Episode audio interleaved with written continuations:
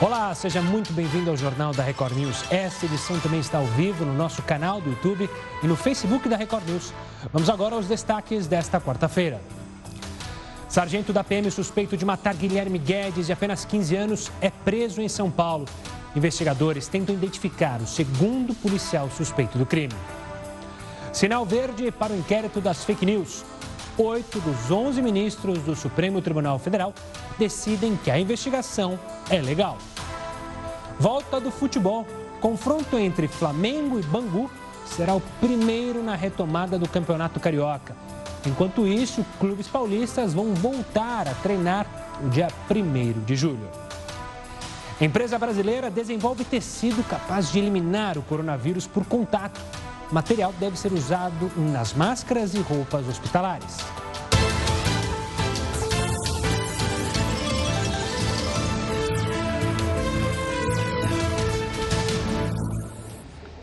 9 horas e 5 minutos. O presidente da Câmara, Rodrigo Maia, veja só, ele quer aumentar, ele e outras pessoas querem aumentar o tempo de propaganda eleitoral no rádio e na televisão. O Heroto Barbeiro está aqui com a gente. Cadê o Heroto? Vai explicar qual é a justificativa dessa proposta que começa a ser aventada lá em Brasília. Antes de mais nada, uma boa noite, Heródoto. Olá, Gustavo. Olha, azeitada é bom. Estão botando bastante azeite lá, só que pagos por nós, logicamente, porque sabe como é que é, né? Agora, o detalhe dessa questão é o seguinte: pode, pode atrasar, pode ser adiada a eleição para prefeito e para vereador? Pode. Mas e os mandatos atuais? Podem ser esticados? Não. O mandato dos atuais termina no próximo dia 31 e aí o prefeito tem que sair, o vereador tem que sair, a não ser que eles sejam reeleitos.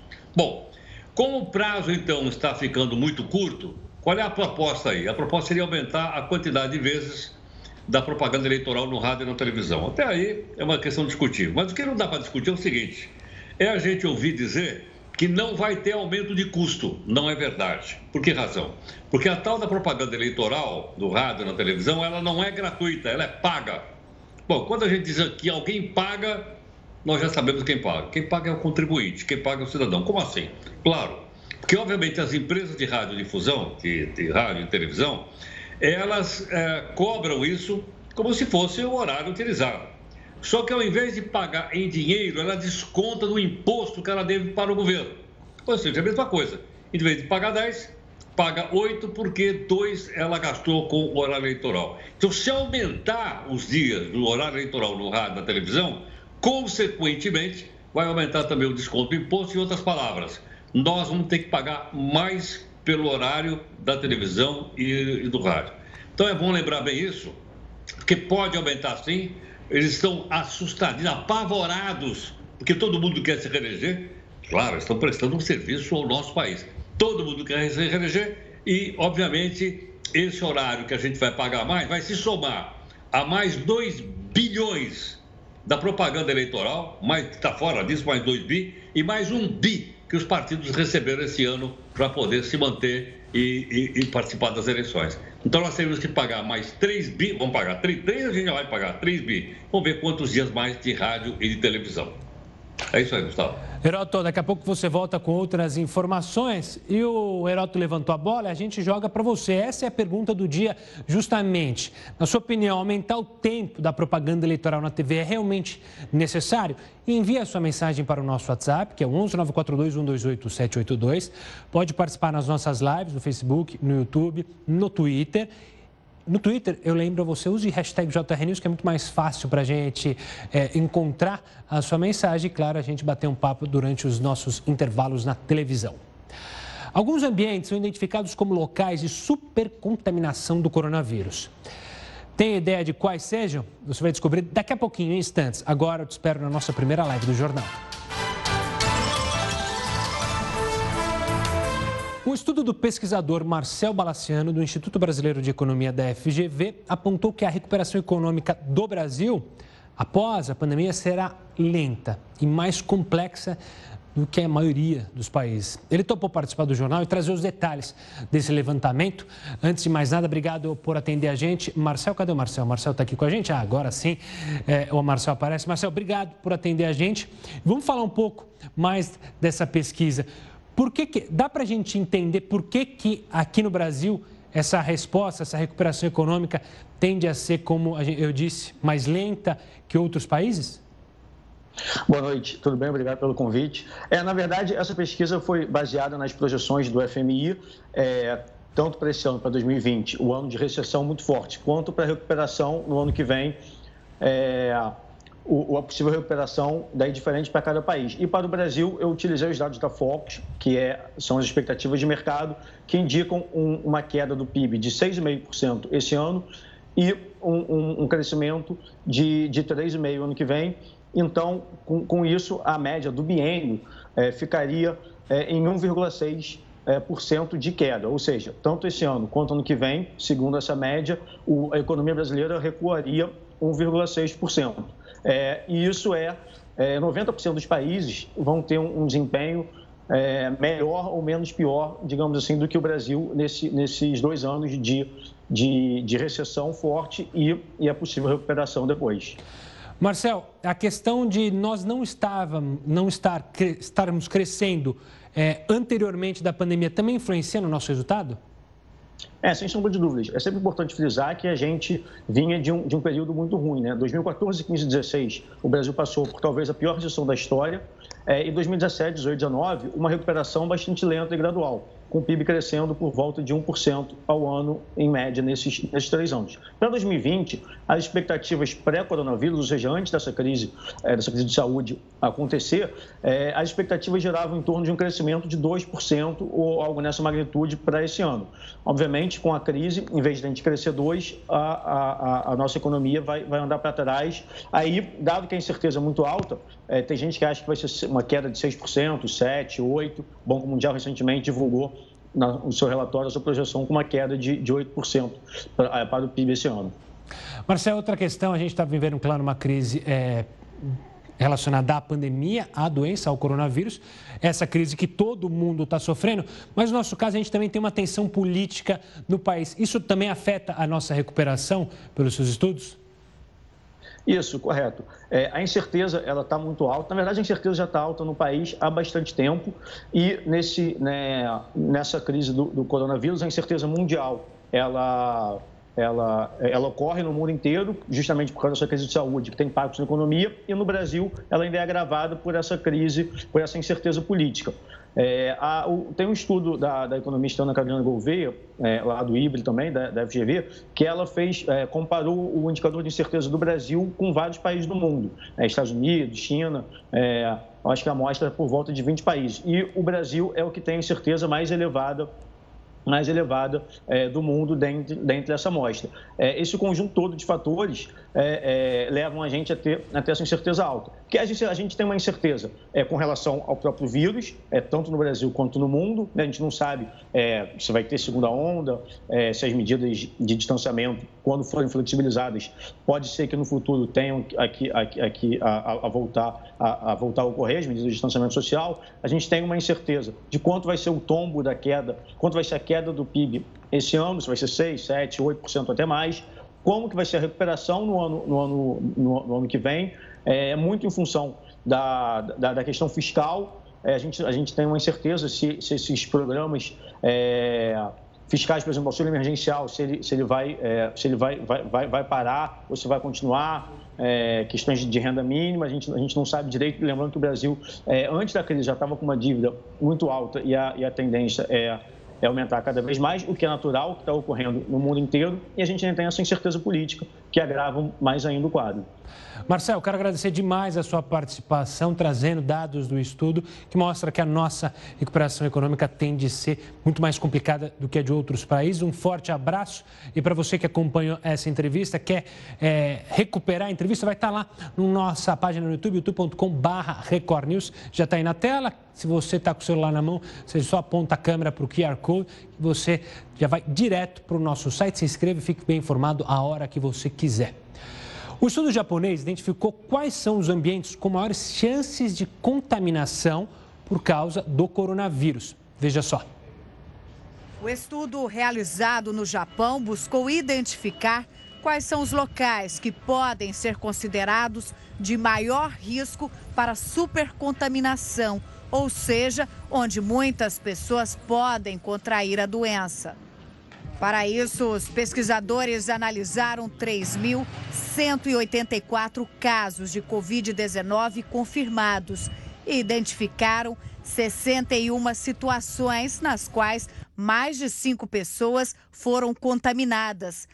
Casos de transmissões ocorridas entre moradores da mesma casa foram excluídas das análises. O que o estudo apontou foi que os locais que apresentam maior risco são as unidades de saúde com 30%. Para se ter uma ideia, o estudo descobriu que em um mesmo hospital, 100 pessoas entre pacientes e funcionários contraíram a doença em um curto espaço de tempo. Em segundo lugar, apareceram empatados com 16% dos casos locais de atendimento como clínicas e asilos e estabelecimentos como bares e restaurantes. Ambientes de trabalho como fábricas e escritórios aparecem um pouco abaixo, com 13%. O estudo alerta ainda para os altos riscos de supercontaminação em ambientes como academias e karaokês. E de todos os casos analisados, 41% das pessoas estavam assintomáticas ou pré-sintomáticas quando transmitiram o coronavírus. O Ministério Público de São Paulo denunciou Paulo Cupertino e dois amigos dele por envolvimento na morte do ator Rafael Miguel e dos pais do jovem. O crime, é bom lembrar, aconteceu há um ano aqui em São Paulo. Desde então, Cupertino segue foragido. Os dois amigos deram detalhes à polícia sobre como ajudaram o suspeito a fugir. De acordo com a investigação, ele teria passado por mais de 300 endereços em 10 estados e dois países da América do Sul. Você se lembra das manchas de óleo que invadiram as praias brasileiras em agosto do ano passado? Já se passaram quase 10 meses desse episódio e até agora não há desfecho. Sobre esse assunto que a gente conversa agora com Heródoto Barbeiro. Uma época falaram que era um barco grego, aí os caras donos do barco falaram que não tinham nada a ver e ficou esquecido. Mas não aqui no JR News, né, Heródoto? Exatamente. Sabe, uh, Gustavo, quando a gente estuda história, e eu estudei no passado, a gente tem memória para ter um pouco de conhecimento histórico, precisa ter memória. Por isso é que a gente, de vez em quando, lembra, como você falou agora um pouquinho aí, do Paulo Cupertino que assassinou lá o rapaz e os pais dele. Ninguém lembra disso. Aí a gente vem e lembra aqui no jornal. Você se lembra da deputada Flor Delis, ou Flor Delis ou não? Lembro. Também. Lembra? Pois é. Nós já, a gente lembra aqui no jornal porque simplesmente ninguém mais fala do assunto. Então a gente vai lá na história e traz para cá. E a outra questão, que é uma questão extremamente importante, também do mar brasileiro, é essa questão das manchas que a gente está mostrando aí agora. Você veja o seguinte: isso aqui foi um escândalo nacional. Culparam a Marinha, culparam o governo, culparam ah, as ONGs, culparam a Venezuela, não sei se está lembrado. A Venezuela foi, foi, foi, foi culpada. O navio teria saído da Venezuela e teria espalhamado esse óleo aí na costa brasileira.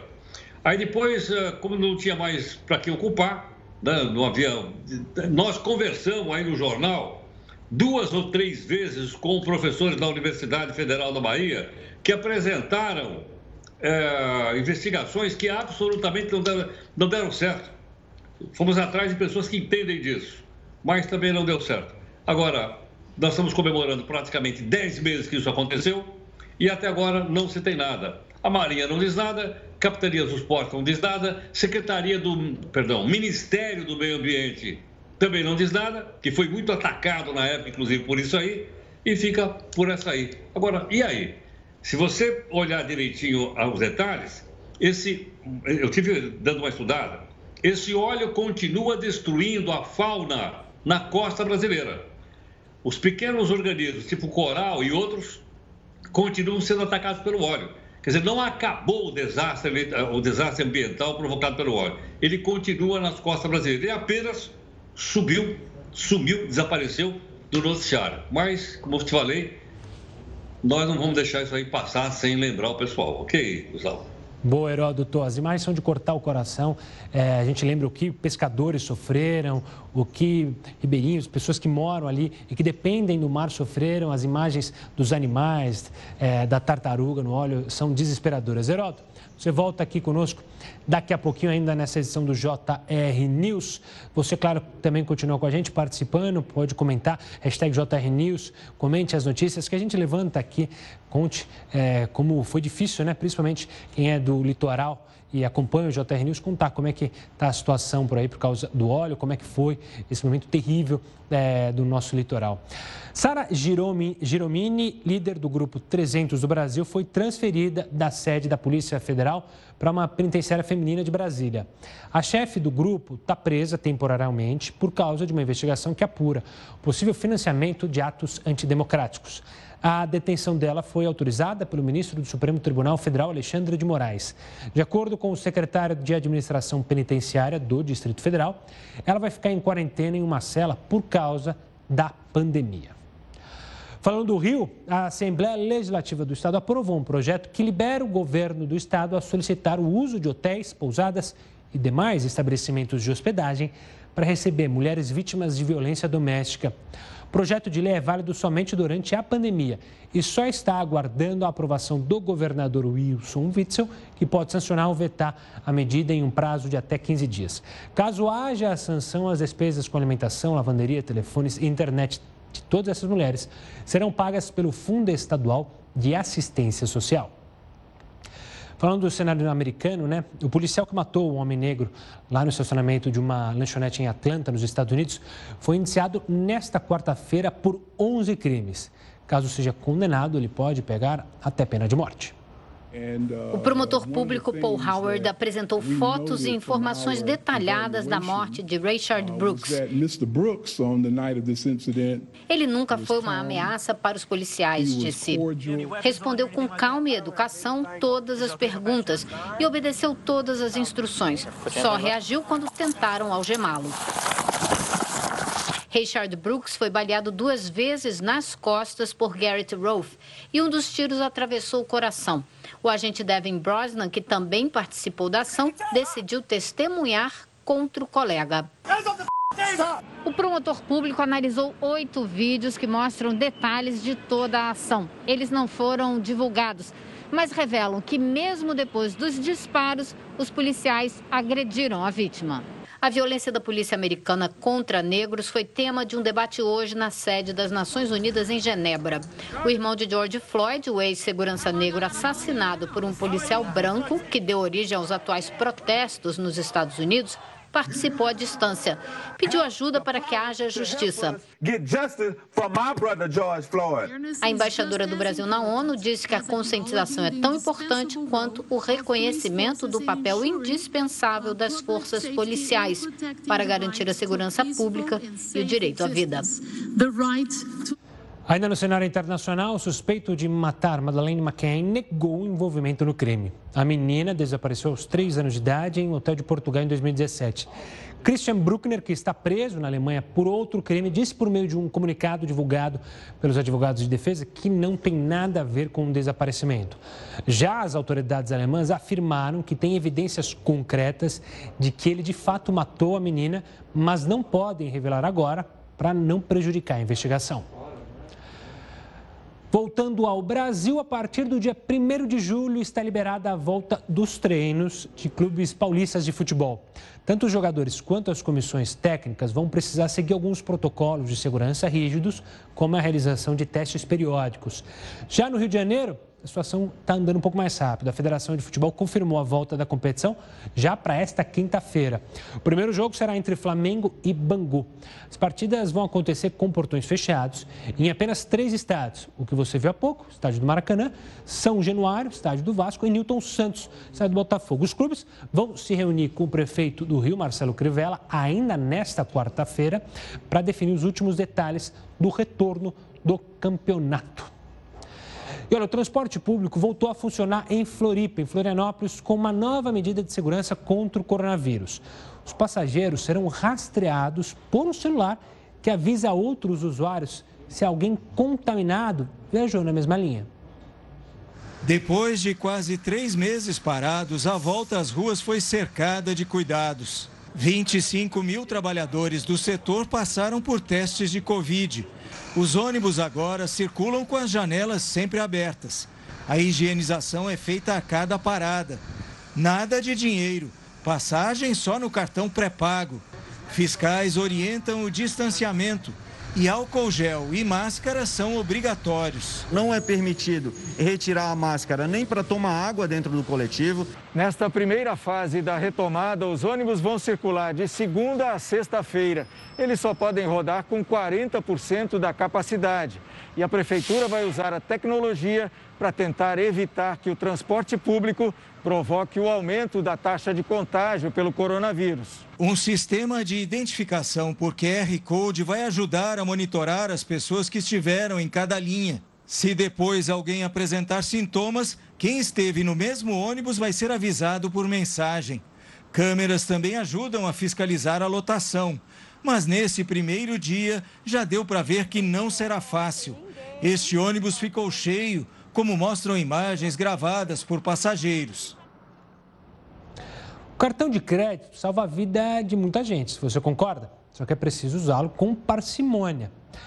Uma pesquisa revelou o papel do cartão na renda de nós, brasileiros.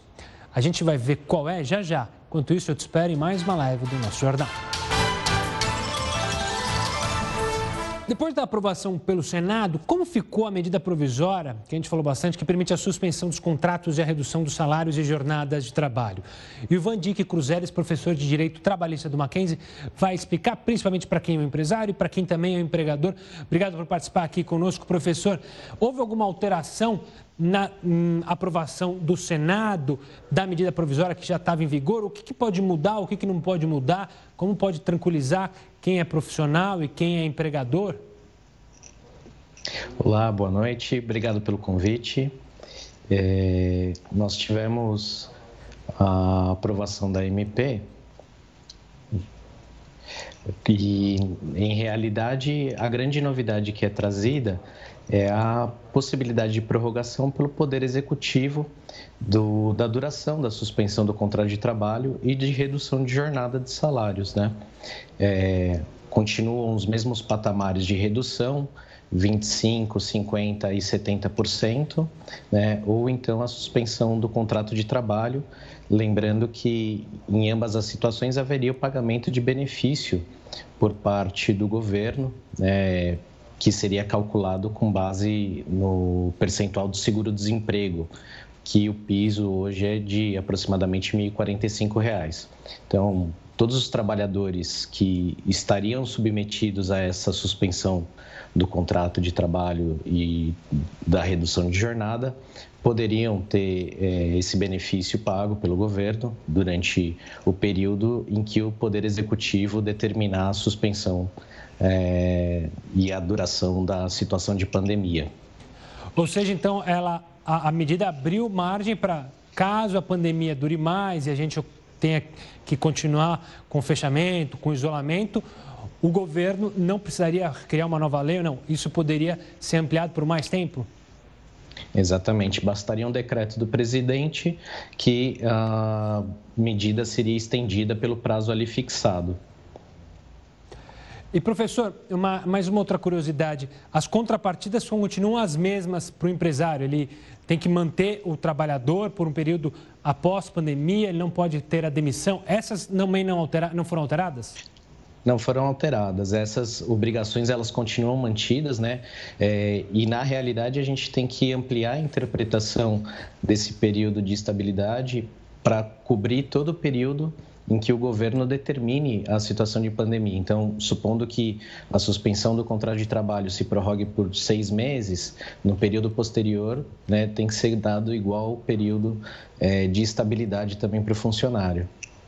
Professor, quero agradecer demais a sua participação aqui conosco para explicar essa medida provisória que foi aprovada pelo Senado e a gente, claro, segue acompanhando qualquer alteração nas nossas leis e tudo que está relacionado ao coronavírus e as decisões do Congresso e, claro, também do Executivo.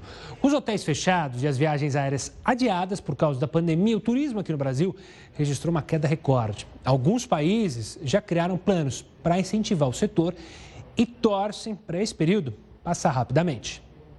A pandemia do coronavírus trouxe uma forte crise econômica para vários setores. O turismo é um dos que mais estão sofrendo com isso. De acordo com a pesquisa que vem do IBGE, essas medidas de isolamento social atingiram de forma mais intensa e também imediata as empresas de turismo.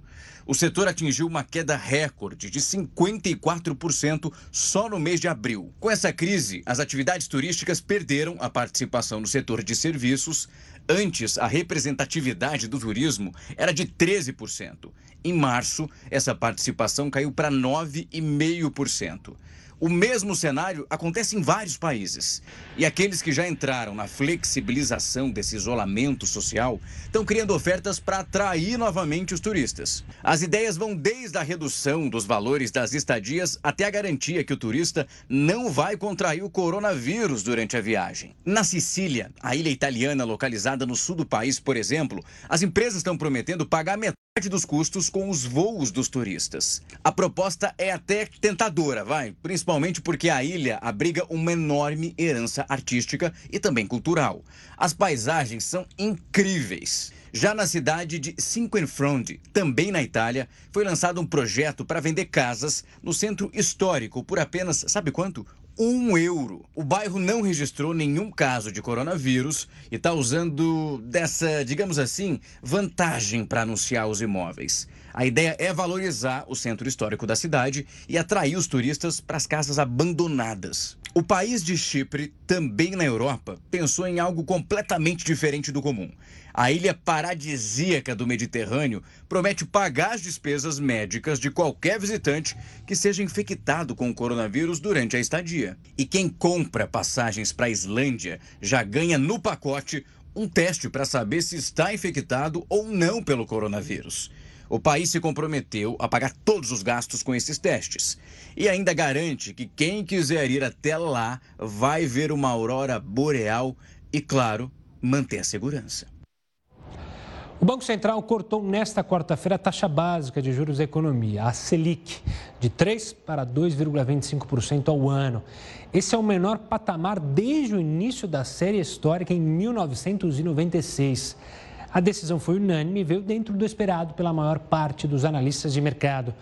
Este foi o oitavo corte seguido e o quarto anunciado só neste ano. O Comitê de Política Monetária sinalizou que, dependendo do cenário econômico, novos cortes podem acontecer. Vamos falar com o Heródoto Barbeiro mais uma vez. Uma pesquisa mostrou que nós, que os brasileiros, comprometem quase 30% da renda com cartão de crédito. Heródoto, isso é muito, isso é pouco? Como é que é? Olha, você acabou de falar a respeito aí de taxa de, de juros da Selic. A mais baixa de, sei lá, desde que o Pedro Álvares Cabral chegou por aqui. Ela, a desde, Selic. Desde 1900 Mas a gente pode esquecer que a taxa do cartão de crédito, Gustavo, não é tão baixinha como a Selic. Pois é. Ela está em 435% ao ano. É mole ou não? Olha a diferença. A Selic agora está com 2,20, você diz 2,25, não é? Isso. Pois agora não. Ela está, então, ah, como eu disse aí para você, ela está muito alta, ela está altíssima aqui. Mas isso significa o seguinte: são 330% ao ano. Uh, gasto com cartão de crédito. Geralmente as pessoas gastam até 30% do seu dia a dia e pagam com cartão de crédito. Aí tem 29,2% da renda do consumidor. Isso é importante, é importante. Vamos ver a outra tela direitinho, só para a gente explicar, para não ficar claro, que é o seguinte, olha lá. Dependendo da faixa de salário que a pessoa tem ou de rendimento, ela tem mais ou menos compras feitas no cartão de crédito. Agora você vai dizer, bom, mas isso é um problema? Não, não é um problema. Se a pessoa entender que o cartão de crédito, ele é para ser pago. Se a pessoa pagar, não vai, logicamente, entrar no juro. Eu, por exemplo, tenho um cartãozinho de crédito só, Gustavo, eu pago tudo com cartão de crédito. Eu estou nessa lista aí. Por quê? Porque eu prefiro andar sem dinheiro. Hoje mesmo eu fui na feira para comprar umas frutinhas e tal. Paguei o cartão de crédito e o feirante aceitou sem nenhum problema.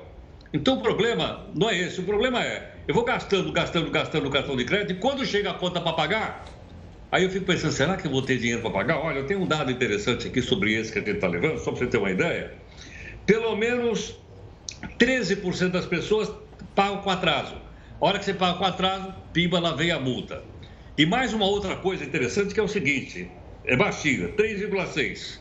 3,5% das pessoas só pagam o mínimo. Se você pagar o mínimo, o que acontece? Todo o resto você vai pagar com 335% de juro. Então, o cartão de crédito não é problema, tem no mundo inteiro. Aliás, eu não sabia, metade da população brasileira tem dois cartões de crédito. Eu tenho um só.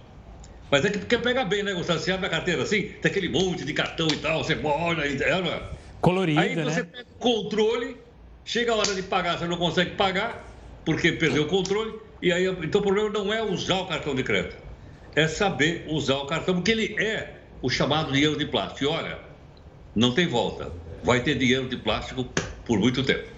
Valeu, Heroto. Obrigado pela participação. Forte abraço. Tem dinheiro de plástico, tem dinheiro invisível até. Por exemplo, quando você paga num carro no aplicativo, você nem precisa tirar é, nada da carteira, né? Ah, o, o pagamento é completamente invisível, é algo que a gente tem que se acostumar. Agora, um alerta aos pais o número de crianças que engoliram objetos aumentou durante a quarentena. Olha que dado curioso, né? Em São Paulo, uma menina de um ano e sete meses foi salva por policiais militares. Hoje, a polícia, hoje, perdão, a família reencontrou os PMs para agradecer. Um descuido de poucos segundos e Laura engoliu a presilha de cabelo. O meu marido já escutou, ela, acho que a Laura está engasgada lá no, no becinho. Aí ele correu e aí quando pegou ela, ela já estava ficando roxinha. Desesperados, Taine e Iraneldo decidiram buscar ajuda. O restaurante da família fica a dois minutos de um posto policial. As imagens da câmera de segurança e de celular mostram os momentos de agonia. Laura estava praticamente sem respirar. Os policiais faziam manobras para tirar o objeto.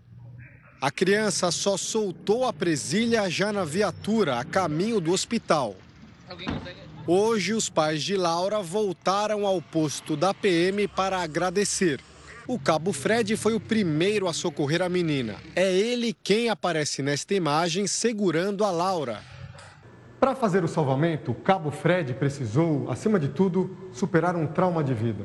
Ele perdeu uma filha de nove meses. A bebê morreu à noite, asfixiada pelo refluxo. Enquanto segurava a Laura no colo, as memórias mais dolorosas estavam presentes. O filme voltou na sua cabeça naquele momento, Fred? Sim, imediatamente. Imediatamente, aquela dor realçou no peito, o pensamento veio é, que eu não podia perder mais essa criança. Você se sente um herói agora? Sim, com certeza. O exemplo de Laura não é isolado. Durante os três meses de quarentena, o número de casos de crianças pequenas que engolem objetos aumentou cinco vezes em comparação ao mesmo período de 2019, segundo um hospital de referência em atendimento infantil. Depois do susto com a filha, Taine está muito mais atenta. O que eu passei, eu não desejo que mãe nenhuma passe. Nenhuma. Ô, Laura, olha o susto que você deu na, na mãe, hein? E parabéns aos policiais militares. É sempre muito legal a gente mostrar também os policiais militares bons profissionais, porque a gente mostra, claro, e tem que mostrar os maus profissionais, como a gente vai falar do caso Guilherme, mas há profissionais ótimos e a gente tem que incentivar esses profissionais, como foi o caso da reportagem. Olha, se as máscaras incomodam os adultos, imaginem como ficam as crianças nessa história toda. A gente separou algumas dicas para facilitar a vida dos pequenos e, claro, dos pais. É daqui a pouquinho, agora eu te espero em mais uma live. E o Supremo Tribunal Federal chegou à maioria para manter o inquérito das fake news. Até agora foram oito votos a favor da continuidade das investigações contra ameaças aos ministros. O julgamento foi retomado com o voto do relator do inquérito das fake news, Alexandre de Moraes. Um dia depois de autorizar a quebra de sigilo bancário de parlamentares da base do governo, o ministro defendeu a legalidade das apurações. Coagir, atacar, constranger, ameaçar, atentar contra o Supremo Tribunal Federal, contra o Poder Judiciário, contra seus magistrados, contra os familiares dos magistrados, é atentar contra a Constituição Federal, é atentar contra a democracia, é atentar contra o Estado de Direito. é atentar contra a defesa intransigente dos direitos humanos fundamentais. Moraes também citou a descoberta de planos de ataque a um ministro e ameaças aparentes dos integrantes do STF. Abre aspas. Que estuprem e matem as filhas dos ordinários ministros do Supremo Tribunal Federal. Fecha aspas. Em nenhum lugar do mundo isso é liberdade de expressão. Isso é bandidagem. Isso é criminalidade. Depois dos ataques com fogos de artifício contra o Supremo no fim de semana, os ministros subiram o tom em resposta às ameaças. A cada voto deixaram claro que não aceitarão intimidações. Nos bastidores, há um esforço para manter as investigações no inquérito das fake news com votação unânime, uma demonstração de força e união do plenário. Presidente do Tribunal Superior Eleitoral, o ministro Luiz Roberto Barroso criticou militantes políticos pagos para disseminar fake news. A democracia não tem espaço para a violência, para as ameaças e para o discurso de ódio. Isso não é liberdade de expressão. Luiz Fux e Carmen Lúcia classificaram as ameaças e ataques como atos de terrorismo e criminalidade. Esses atos que estão sendo praticados é o germe inicial de instalação no Brasil de atos de terrorismo contra a corte, manifestações de atentado contra o prédio, contra os ministros. E esse processo tem de prosseguir. Liberdade de expressão, portanto, não pode ser biombo para a criminalidade e para a impunidade. É contra, portanto, o Poder Judiciário. Qualquer ato que atente contra a condição de segurança física, de segurança psíquica do juiz. Também votaram a favor do inquérito os ministros Rosa Weber, Ricardo Lewandowski e Gilmar Mendes. Os ministros Marco Aurélio, Celso de Mello e Dias Toffoli votarão amanhã. A maioria de votos garante a continuidade do inquérito e rejeitam o pedido do partido Rede, que pedia a suspensão das investigações. O relator do processo, o ministro Edson Fachin, votou quarta-feira passada pela manutenção do inquérito. Em outro julgamento no plenário virtual, os ministros decidiram, por nove votos a um, negar o habeas corpus para tirar o ministro da Educação, Abraham Weintraub, do inquérito das fake news. Moraes se declarou impedido por ser relator do caso e Marco Aurélio foi o único favorável ao pedido, protocolado pelo ministro da Justiça, André Mendonça. Olha, o campeonato inglês voltou nesta quarta-feira. Antes do jogo começar, no entanto, os jogadores fizeram uma manifestação em apoio ao movimento Black Lives Matter, ou Vidas Negras Importam em português. Todos se ajoelharam no gramado do Villa Park e usaram camisetas com a frase estampada nelas. A iniciativa faz justamente parte da campanha contra o racismo, que ganhou proporções globais após a morte de George Floyd, o homem negro sufocado por 8 minutos e 46 segundos por um policial branco nos Estados Unidos. Também ficou definido que durante o campeonato inglês os árbitros não vão punir com cartão amarelo nenhum jogador que se ajoelhar em forma de protesto antes ou durante as partidas. Você já ouviu falar em automedicação, né? Mas olha, a automedicação com corticoides pode diminuir a defesa do corpo e agravar complicações da Covid-19. Além disso, a pessoa que toma o medicamento sem orientação médica pode adquirir outras doenças ou piorar as já existentes. A Organização Mundial da Saúde alertou sobre os perigos desse tipo de automedicação após a Universidade de Oxford, você viu aqui, divulgar um estudo que aponta que a dexametasona, que é um tipo de corticoide barato, de fácil acesso, é capaz de reduzir mortes por Covid-19, mas eu lembro, em casos graves.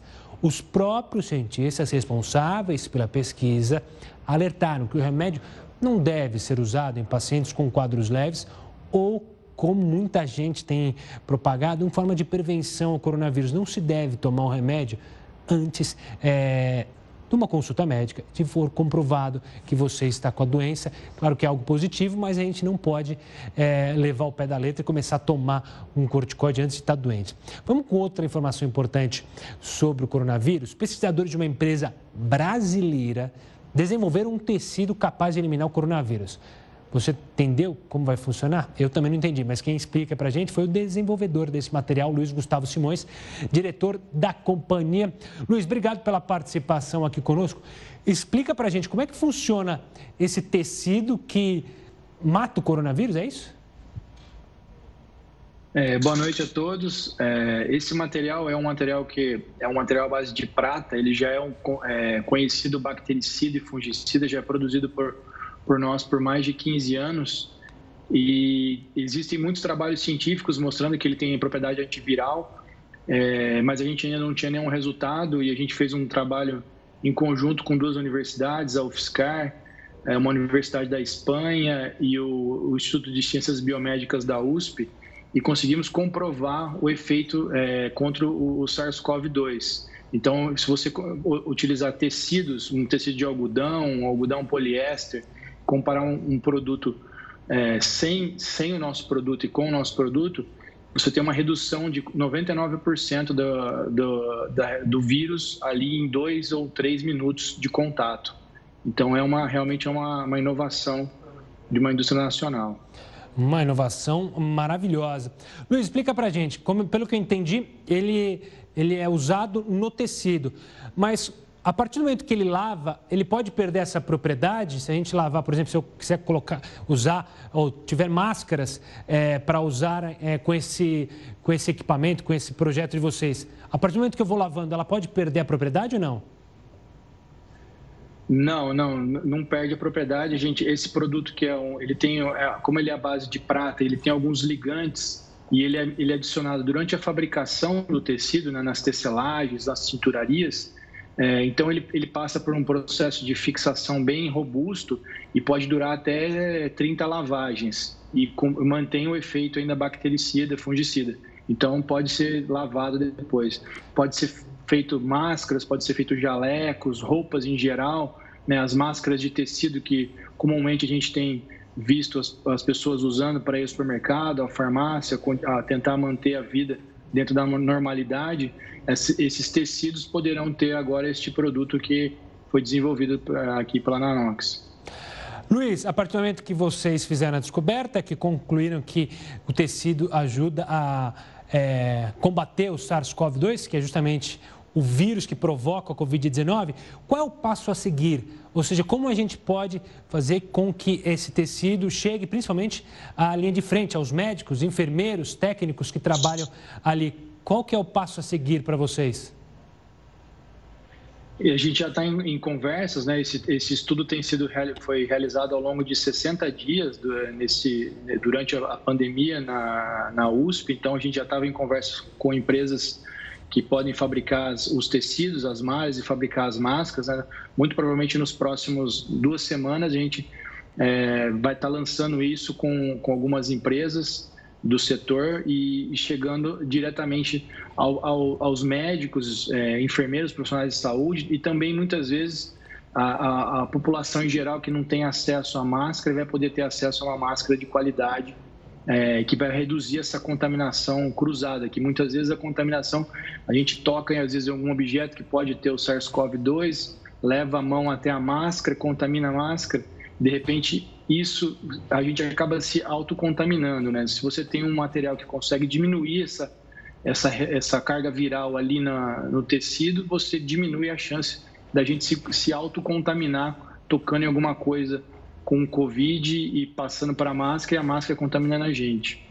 Luiz, quero agradecer demais a disponibilidade de você tirar um tempinho do seu trabalho para explicar para a gente e parabenizar pela ideia e ficar orgulhoso de ser uma ideia de ser um produto 100% brasileiro. Um forte abraço, Luiz, e mais uma vez, parabéns pela iniciativa. E você que pegou a entrevista no finalzinho, você pode correr lá para o YouTube e acompanhar, que daqui a pouquinho a gente sobe ela na nossa página do YouTube. E que orgulho dá, né? Uma empresa brasileira com um projeto aí que pode ajudar muito, principalmente a quem está na linha de frente. O diretor executivo da Organização Mundial da Saúde, Michael Ryan, disse que a pandemia ainda é severa aqui no Brasil. Mas olha só que importante, ela dá sinais de que, se, de que está se estabilizando. Para ele, ainda é necessário redobrar a cautela, porque já foi observado em outros países que essa estabilização pode mudar para um aumento repentino. Ryan recomendou o reforço de medidas de distanciamento físico e higiene, além de dizer que é preciso garantir que as comunidades mais carentes recebam apoio para essas medidas, mas é uma análise importante da OMS da nossa, dessa estabilização, isso é importante. Mas a estabilização, como Mark Ryan disse, e para você também não quer dizer para a gente afrouxar, é para justamente seguir os parâmetros. Então, você que voltou a trabalhar, use máscara, use o gel, álcool gel sempre a todo momento para evitar que haja um aumento das contaminações pelo país. Vamos falar da adaptação das crianças ao uso das máscaras? Como é que está sendo na sua casa? É bem complicado, né? A criança vai querer que tirar, não tira? Por isso a gente separou algumas dicas para facilitar esse processo. Confere aí na reportagem. Se o uso de máscaras pode gerar incômodos físicos para a população em geral, a adaptação para os pequenos pode ser ainda mais sofrida. Por isso, pediatras recomendam que o item seja usado apenas a partir dos dois anos de idade. A recomendação é que as crianças menores de dois anos não façam o uso de máscara, porque as vias aéreas dessas crianças são menores e mais estreitas, e isso facilita o risco de asfixia. Existem algumas estratégias simples para atravessar o período de adaptação e ajudar as crianças e adolescentes a adotarem o uso das máscaras. A primeira delas é partir do princípio de que eles entendam a importância e que vejam os responsáveis usando o item sempre que saírem de casa. Especialistas sugerem que os pais comecem a usar as máscaras ainda dentro de casa, para mostrar que as crianças não precisam ter medo. As crianças precisam é, ser treinadas para o uso. Então, o uso em casa, doméstico, por algumas horas do dia, é, faz com que ela vá se adaptando. Também você pode aplicar brincadeiras, é, atividades de adivinhação com o uso da máscara, confeccionar a própria máscara através de pinturas ou usar de super-heróis ou personagens que são importantes para elas. Uma estratégia é mostrar, por exemplo, que por trás da máscara os pais ainda sorriem. Outro ponto importante é que o item dificulta o entendimento das crianças, para quem a linguagem corporal e a expressão facial são muito importantes. Por isso, aumentar no tom de voz usando uma conotação mais firme que o usual pode ajudar. Se colocar na altura da criança e olhar nos olhos para falar também é uma boa tática para reforçar as mensagens. É fundamental ensinar os pequenos a tossir e espirrar em lenços de papel, braços ou cotovelos, sempre evitando as mãos. O ideal é informar as crianças sobre a necessidade de colocar a máscara sempre com as mãos limpas e retirar sempre pelas alças laterais. Além disso, os pais devem ajustar o tecido de acordo com o tamanho do rosto dos pequenos. O Jornal da Record News fica por aqui. Fique agora com mais uma edição do Jornal da Record. E tenha uma ótima noite. Tchau, tchau.